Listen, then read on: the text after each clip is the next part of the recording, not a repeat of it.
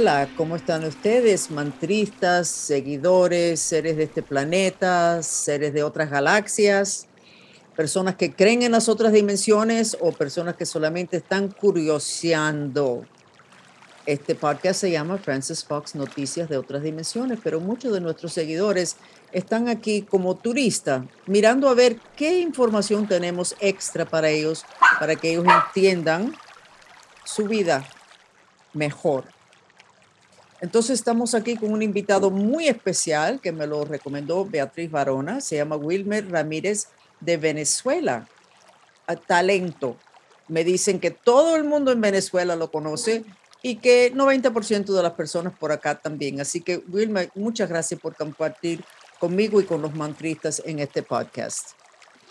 No, yo estoy muy contento de conocerte, he tenido las mejores referencias de ti y me dijeron tienes que hablar con ella porque te va a decir todo. Bueno, pues vamos a empezar con todo entonces, pero primero, ¿qué has hecho en Venezuela o acá que las personas pudieran reconocer o que a ti te gustaría que se acordaran de ti por eso que hiciste en la televisión, lo que sea? Cuéntanos un poquito de ti. 37 años casi en, la televisión, eh, 40 y algo en el teatro, porque empecé muy joven y me dediqué a la comedia, a hacer que la gente se entretuviera, se riera, se divirtiera. He sido conductor de programas también de variedades que la gente recuerda con, con mucho cariño y nuestros programas se, se exportaron mucho y es, esa es la razón por la que en buena parte de, de Centroamérica y, y en algunas ciudades de los Estados Unidos como lo son Nueva York, Miami, que es donde vivo actualmente, y otras ciudades donde los canales, la cadena Univisión repetía nuestros programas, pues la gente puede conocernos. Así que yo creo que me recuerdan porque los divertí y los sigo divirtiendo todavía. Esa es la misión, tengo entendido, hacer que la gente se divierta. Hubo un momento en el que no lo entendía y desdeñaba de eso, pero luego comprendí, después que empezamos a viajar por todo el mundo, por esa oleada de venezolanos que han tenido que salir del país, que donde nos llevan a, hacer que la gente se divierta, donde llevamos nuestra comedia, la gente nos recibe con mucho cariño. Y pues he entendido, Francis, con el tiempo, que la misión que me dio Dios fue, ve y entretenga a todo el que puedas, hazlo reír, que la risa es una, una virtud, es una bendición. Pues vamos, Wilmer, entonces a mirar otra encarnación. Pero ¿qué quieres que miren otra encarnación? A ver, o sea, lo que estamos haciendo nosotros en este podcast es expandiendo el lente, que las personas entiendan que sí, ellos viven ahora en esta encarnación perfecto y no se acuerdan de otros, pero que eso otro que no se acuerdan tiene una influencia muy grande sobre ellos. Entonces, ampliamos el lente a incluir ese para ellos la posibilidad, para nosotros sabemos que es así. Entonces, ¿qué parte de tu vida tú quisieras saber un poquito más? Que hay demasiados signos de interrogación. ¿De, de, de, esta vida o de, la, de, las anteriores? No, no, de esta vida. Y entonces yo voy a la interior y busco la respuesta. Ok, ok. Bueno, para uno siempre lo que vivió ya no tiene manera de corregirlo, según entiendo yo, ¿no? Eh, el futuro siempre es una cosa que genera incertidumbre y uno quisiera saberlo para estar preparado y, poder actuar de la mejor manera en consecuencia, ¿no? Eh, yo eh, he estado siempre, Francis, muy satisfecho con, las cosas que he hecho porque creo que han sido las correctas, ¿no? pero si hay alguna etapa de, de, mi vida que a mí me gustaría, digamos, entender un poco, es eso que hablábamos al comienzo de la niñez porque yo creo que, que me determinó para muchas cosas, ¿no? Para, para, muchos miedos que yo pudiera tener, para, para muchas uh, uh, ambiciones que todavía no he cumplido, ¿no? Bueno, ¿qué, qué, qué sientes tú de tu niñez? Algo, porque es demasiado amplio. Sí. Uh... mire, en mi niñez yo, yo siempre quise ser alguien que tuviese notoriedad porque mm, sentía que mi familia paterna nos, eh, como que no me tomaba mucho en cuenta. Y entonces yo mm, pensaba eh, así, a lo mejor ahora lo puedo definir mejor, pero como niño yo decía, ellos se van a tener que sentir orgullosos de mí, no, le van a, no les va a quedar otro remedio. Y así ha sido.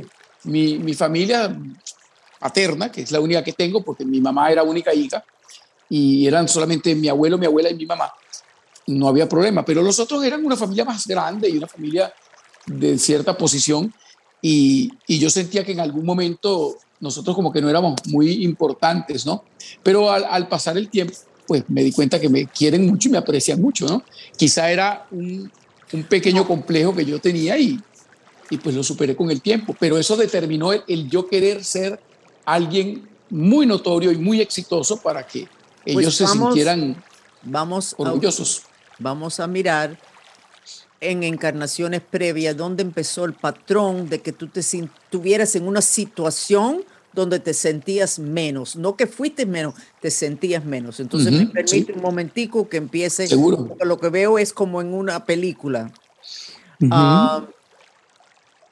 te veo en un, en, como en una finca y te veo con tu mamá y veo a, a, carrozas pasando de personas importantes y tú los mirabas y decías, mira mamá, mira qué bonito, wow, qué detalle, mira todas esas telas. No sé si en esta encarnación las telas te, te interesan mucho o te Me interesa mucho, la ropa, yo, yo trato de ser elegante. Ok. Bueno, pues en esa encarnación posiblemente ahí empezó. Dice, mira esas telas, qué cosa más increíble. Y ven acá, no se le ensucia esas sayas largas, porque parece que te gustaba lo elegante, pero eras muy aterrizado en el sentido. Por eso arrastrado por el piso no tiene sentido, ¿es verdad? Eh, sí, es probable. es probable. Ok, entonces estás ahí y le dices a tu mamá, mamá, yo tengo un plan. tu mamá te dice, ok, hijo mío, ¿qué plan tienes?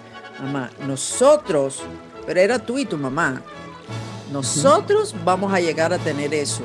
Porque es que me gustan mucho esas telas, me gustan mucho, pero nosotros no lo vamos a llevar arrastrado por el piso, porque es que yo no quiero que tengas que estar lavando esa ropa siempre, o sea, querías algo bueno porque te gustaba, no por ser más importante, sino que te gustaba como lucía, pero no querías que tu mamá pasara trabajo sino que poder disfrutar todas esa, esas telas, esas telas. Yo no sé si tú sabes que tú con las manos tú tocas las telas.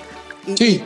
ok, ¿lo ves? Siempre lo hago, sí. Ok, entonces tú, tú querías y, llegaste a tocar esas telas y sentir la diferencia entre el terciopelo y el, el tafetán y las distintas telas por el toque, no por los nombres, sino por el toque y tú sabías hasta las características de las telas. Tú le decías a tu mamá, mamá, el tafetán no. Tú sabes que eso te sientes y se arruga. Y cuando te paras, esas arrugas siguen. No, hijo, pero a mí me gusta el tafetán. Mamá, te estoy diciendo que el tafetán se arruga. Escoge otra tela para cuando tú te pares, sigues tan bonita y tan planchadita como antes de sentarte. Mamá, por favor. Tú sabes, Francis, que mi mamá, mi mamá cuando yo estaba pequeño, lo recuerdo muy claro, mi mamá, eh, a mí me vestían y yo no me sentaba para no arrugar. mi oh, mamá decía que yo caminaba, que yo caminaba, que yo caminaba derechito para no arrugar la ropa. Y no ves, Wilmer, que estoy viendo tu vida pasada. Y por esa experiencia tienes esta encarnación. Ok, déjeme ver Tú querías darle todo a tu mamá. Tú querías darle a tu mamá más de lo que tú tenías. ¿Lo sabes? Sí, sí. Pero más, más. Pero no porque ella te lo pedía, sino que tú querías que ella tuviera todo.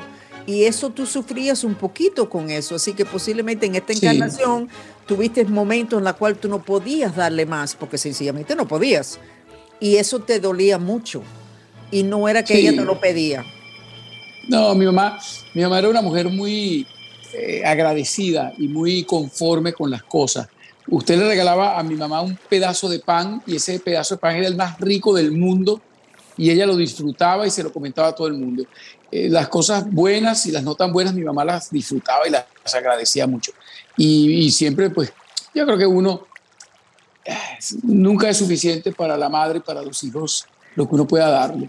Este, yo a mi mamá le di todo, le di todo lo que pude y, y mi mamá era muy agradecida y, y, se fue de este mundo así, agradecida y, y lástima que, que, no, que no pude hablar con ella ni, ni, verla. Eso me da, me da tristeza, pero, pero no me hace sentir mal porque yo sé que mi mamá está mejor ahora. Y, Y sé también que, que ella sabe que yo hice todo lo, lo que a mi alcance estuvo para que ella estuviese bien y lo estuvo. Así que Estoy, estoy, tranquilo, estoy tranquilo. No pudiste estar con ella porque estabas aquí en este país y ella estaba en Venezuela. Sí, así es. ¿Quieres tratar de que yo me comunique con ella ahora? Bueno, me encantaría siempre hablar con mi mamá. Tu mamá dice que tú sigues con el tema de sentarte con la ropa. y que, a, que a veces tienes que ser más flexible porque cuando estás como en la televisión o en otro lugar, a veces se pone un poco incómoda la situación porque tú estás prestándole demasiada atención a lo que es la ropa. Eso es lo que dice, pero vamos a ir a un, a un mensaje más profundo que ese. Pero es lo primero que me estás diciendo. ¿Tienes alguna pregunta que le quieres hacer? Que si está tranquila, que si está bien. Ella está diciendo, ¿y tu abuela? ¿Y tu abuela? ¿Y tu abuela? ¿Hay, había algún tema con la abuela? Sí, ella era hija única y amaba a su mamá.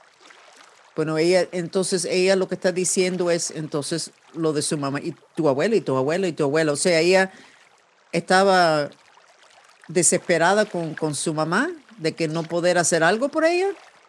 Eh, mi, mi, mi, mamá y mi abuela vivieron juntas toda la vida y, y, yo te cuento rapidito una anécdota. Yo, yo ya eh, hace mucho tiempo no vivía con mi mamá y había un cuarto en su casa que yo, cuando yo la visitaba, porque ella vivía en el interior del país y yo en la ciudad, se mudó, pues fue una casa que yo le compré. Y eh, tenía un cuarto donde ella tenía sus santos, y en los santos, como un altar, y ella tenía a mi, a mi abuela, y prendía velas y todo, ¿no? Mi mamá muy rezandera. Y, y, yo un día le pregunté, mira mamá, ¿a ti no te hace falta mi abuela? Y me dijo, todos los días del mundo me hace falta mi mamá. Y, yo le pregunté, ¿y cómo hiciste? ¿no? Porque mi abuela murió cuando yo era adolescente, tendría como 19, 20 años. Y, y me dijo, bueno, eh, a ella le pedía fuerza porque yo tenía unos hijos y un matrimonio que cuidar. Entonces, pues ahí versaba la comunicación de mi mamá con mi abuela. Y, y no dudo, y no dudo que, que estén juntas. Bueno, entonces, pero juntas, pero no muy tranquilas. Entonces, déjeme mirar a tu abuela porque es posible. Tú sabes que lo, en la iglesia católica se hacen muchas ah, misas para los muertos. Sí, sí.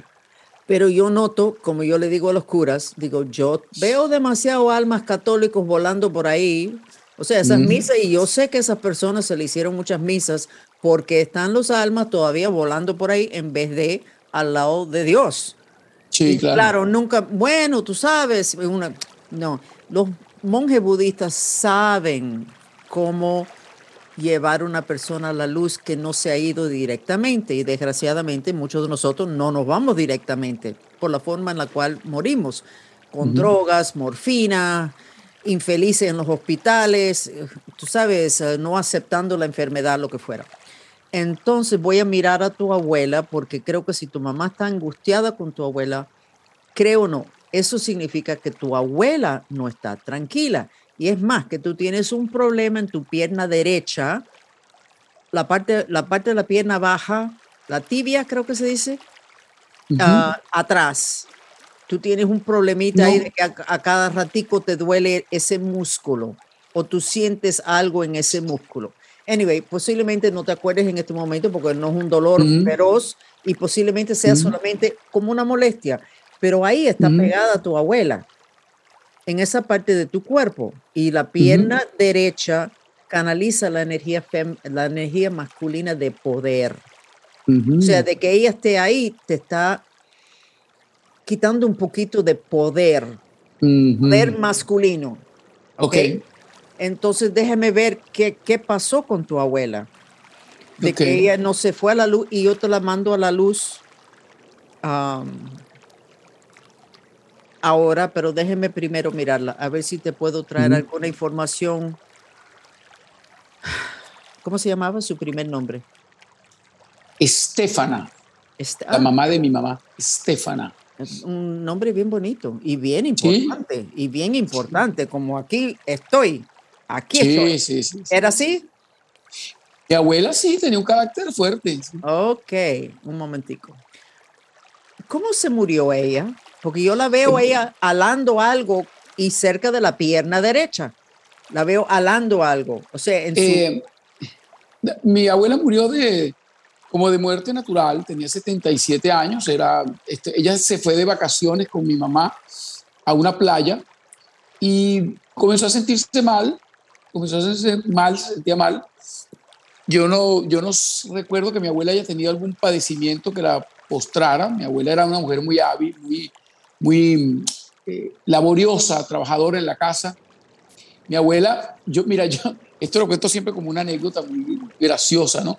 Pero mi abuela eh, vivía con nosotros, ¿no? Y yo estudiaba en un colegio, un colegio de curas, pues, un colegio, colegio cristiano, pues. Y mm, me compraron una camisa que tenía bordadas las, las letras, las iniciales del colegio. Y mm, no había mi talla y compraron una sola y después me iban a comprar otra, ¿no? Y mi abuela me lavaba la camisa todos los días. No necesité nunca comprar la otra camisa porque yo me la quitaba y mi abuela me la tenía limpia en la tarde. Ella se tomó esa obligación de, de lavarme y plancharme la camisa todos los días. Y yo ese año no, no necesité una camisa nueva porque siempre tenía esa camisa blanca perfecta porque mi abuela la lavaba y la planchaba, se lo tomó como una, como una obligación. Yo era yo tendría 17 años, 17 años cuando eso. Y este, era muy laboriosa, estaba en la casa siempre haciendo cosas, ¿no?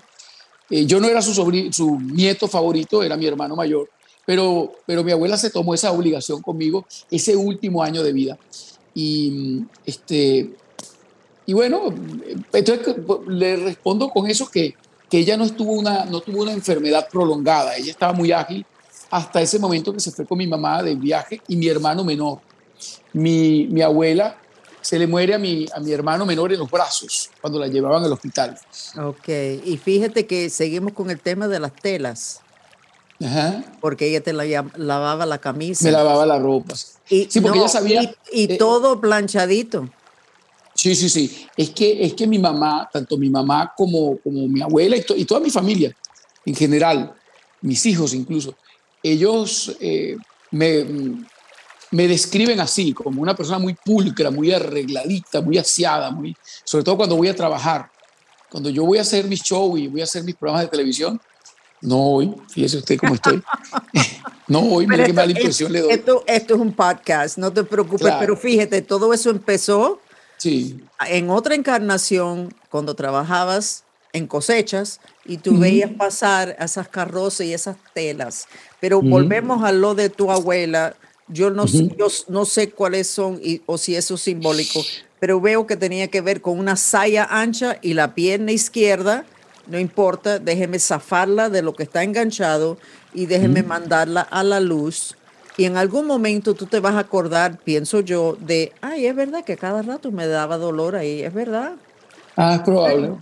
Es verdad pero ya no lo vas a sentir más porque ya ella se va a soltar. Y eso pasa mucho cuando una persona no se ha ido a la luz, se queda enganchado en una parte del cuerpo de una persona en la cual ellos estaban muy apegados. Así que de que ella estuviera pegado a tu pierna significa que ella estaba más apegada a ti de lo que tú indicas con esta, mm, de que tu hermano era el favorito. Permíteme un segundito, porque necesito un segundito para zafarla y mandarla a la luz. Y volvemos con el tema de las telas. Era la tela de una saya que la tenía ahí amarrada a algo. Pero bueno, no tenemos el tiempo para descifrar eso. Seguimos.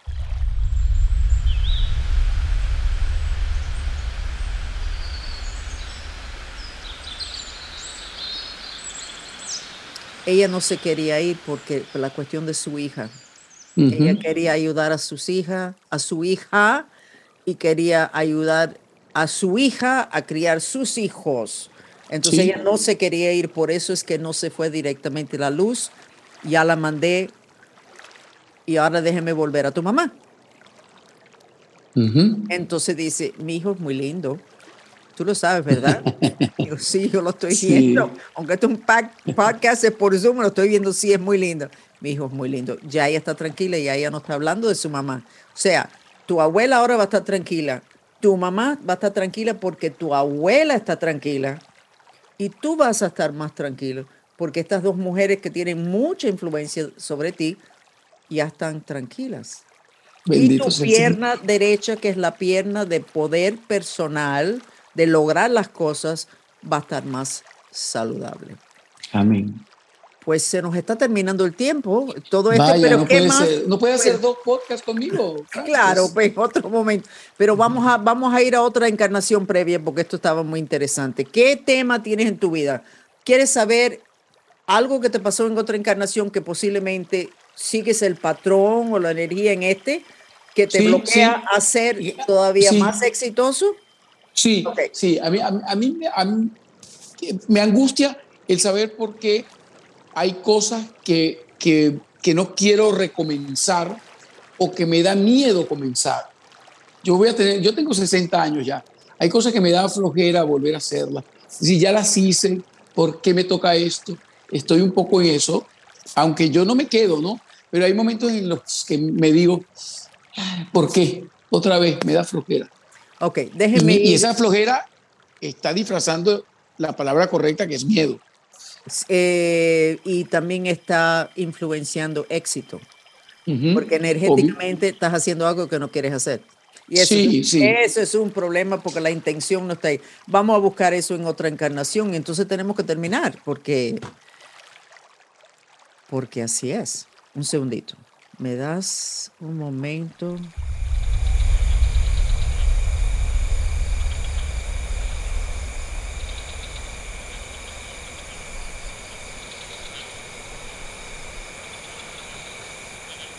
¿Tú fuiste político o tú, tú hablaste mucho político en lo que es política? Eh, eh, no fui político, pero estuve cerca de eso. En algún momento, pues hablamos de la política de nuestro país. Yo creo que en Venezuela todo el mundo en algún momento se tuvo que dedicar a la política. Yo, yo hoy estaba pensando que los venezolanos, la palabra que ellos repiten más es la palabra de Chávez o de Maduro y que ellos necesitan mirar eso porque eso no es la creación de una realidad positiva.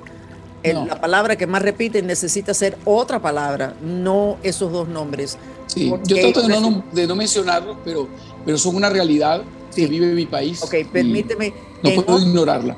En otra encarnación, tú hablabas de política, no es que eras político, y veo una persona, una figura masculina parado delante de ti y diciendo, no te vamos a dejar progresar, nos vamos a asegurar de que tú no vas a progresar. Entonces mi pregunta a ti como psíquica ahora, no de la encarnación previa, tú hablaste de política en momentos que era un poquito peligroso, o sea, con, los chistes y todo lo demás. Ok, yo creo que necesitas ver porque creo que te hicieron algunos tipos de trabajo de magia negra para bloquearte, uh. para que tú te callaras, para que pocas personas te oyeran y para que tú no fueras un factor de mucho poder a través de la risa en contra de, de un grupo o de una persona política. Entonces creo que necesitas atender eso, porque en otra encarnación Déjeme ver si puedo ver más detalles. Es una persona para hablar ante ti y decir, este, este hay que pararlo. Este hay que pararlo ya. sí, exactamente. Eso. Yo no sé, pero yo creo que tuviste mucho poder personal teniendo que ver con tus chistes en un momento complicado donde tú te tiraste y como era chiste, pues nadie, tú sabes, podías. Y creo que no te diste cuenta que era muy peligroso y que energéticamente sí te iban a poder parar. Y en, por una parte te han parado un progreso que tú hubieras tenido si no te llegan a parar por haber sido tan efectivo en tus chistes teniendo que ver con personas políticas. Entonces necesitas atender eso. Eso es lo que cuando, cuando miro qué podría estar bloqueando de que fuera todavía más exitoso, es esa encarnación y se repite en este. Pero en vez de ser político, y en esa encarnación no sé si eras político o sencillamente escribías o hablabas? Mm, comunicador. ¿Eras algún tipo de comunicador de cosas políticas? En este lo hiciste, lo cambiaste a lo que es risa y chiste, pero seguiste con el mismo patrón. Entonces, eso sí es un pedazo de información para ti fabuloso. Es como decir, no puedo progresar. Bueno, pero fíjate que hay esta piedra. Quítate esa piedra del camino y ya se te abren los caminos de nuevo. ¿Cómo se quitan, cómo se quitan esas piedras? Tienes, tienes que ir a una persona que se especialice y que sea ética que quite eso. Y ustedes venezolanos conocen muchas de esas personas porque son bastante sofisticados en lo que es la energía, la magia negra y la magia blanca y todo lo que queda entre medio de esas dos cosas. Entonces, si atiendes eso, creo que vas a notar, y eso también te cansaría porque estás tropezando contra la misma pared siempre. Aunque tú no sabes que es una pared, sino que es algo imposible y te cansas. Como, ay, no tengo deseo. Pero la realidad es que tienes la vitalidad, pero como rebotas contra eso, se te quita el ánimo. Así que ojalá que eso sea un regalo que este podcast de nosotros te dé y apoyo en tu carrera para que tú puedas seguir entregándole risa a las personas que realmente hace falta. Nosotros eso no lo hacemos mucho en este show, la cuestión de la risa, pues soy súper seria, no, soy hispana, pero realmente no. Así que reconozco que hace falta que, que, que la hace sí, tienes que, reírte más, Frances, tienes que reírte más. Estoy tú eres linda, tú eres linda, pero, pero muy, pero muy seria. ¿Viste cómo te pones de bonita cuando ríes? Sí, pero soy media alemana y nací. Donde uno nace tiene mucho que ver con el carácter de uno. Y yo nací en Múnich, Germany, donde empezó el nazismo. ¿Ok? Oh, sí, yo estuve, yo estuve haciendo show allá para venezolanos en, entonces, en Múnich y, me saqué foto en la escalera esa donde están los leones, aquella donde dio ah, Hitler aquel, eh, Bueno, yo nací ahí y donde uno nace, todos los oyentes, por favor, busquen la historia de donde ustedes nacieron, sea una finca, una ciudad, un pueblo, porque eso entra en tu aura. Aunque tú, aunque tu mamá se bajó de un avión, te tuvo en un hospital y se volvió a montar en un avión a su país, eso donde tú naciste tiene mucho que ver con tu carácter y con tu futuro. Y tengo mucho el carácter ese fuerte, aparte que me entrené todos los psíquicos con militares y científicos. Entonces soy bastante severa. Anyway, tenemos que terminar, Wilmer, pero bien agradable. Ah, caray. Pero, pero oiga una cosa, fue una experiencia maravillosa. Eh, solamente el haberme comunicado un minuto con mi mamá es algo que no voy a olvidar nunca y que se lo voy a agradecer a usted eternamente. Eh, quisiera tener horas para conversar con usted porque realmente esto es muy interesante y bueno, la información la voy a usar a mi favor, así que estoy complacido de conocerle y agradecido por su orientación. Muchísimas gracias, Wilmer. Y por favor, presta atención si cada vez que pienses en tu mamá y tu abuela no te sientes mejor como menos pesadez y menos tristeza, sino más livianito, porque cuando esas personas se van a la luz, todo el mundo que los quiere, su vida mejora en las otras dimensiones. Así que te agradezco muchísimo, Wilmer, que hayas estado aquí. Beatriz me había dicho que eres un placer y así, así lo es. Y entonces, pues nos vamos ya. Así que muchas gracias, mantristas, observadores, oyentes, uh, los que nos respaldan y los que nos critican. Ojalá que ustedes también tengan una oportunidad en algún momento. Lo pueden hacer, a través de tambores. Por cierto, Wilmer, tambores, especialmente si son dos tambores, si ustedes ponen eso y hacen un mantra de intención de volver a una encarnación que les va a explicar lo que te está pasando hoy o que va a quitar un bloqueo a lo que te está pasando hoy, ustedes casi seguro que van a poder tener unos recuerditos y solamente tocar esa encarnación hace así y le quita la carga y los bloqueos a esta encarnación. Tambores, ¿ok? Tambores. Los tambores dicen los chamanes que es el caballo en la cual uno se monta para ir a otras dimensiones. Y como van a ser la intención, por favor Dios, ayúdame con mi intención de entender esta situación o de purificar esta situación, Dios va a saber que tú quieres ir a otra encarnación, los tambores te llevan. La intención de Dios y tu enfoque en eso y los tambores, ¿ok? Así que pruébenlo, ¿ok? Y muchísimas gracias, Wilmer, por estar conmigo. Súper agradable esta entrevista. Un enorme placer. Hasta muy pronto. Mucho cariño.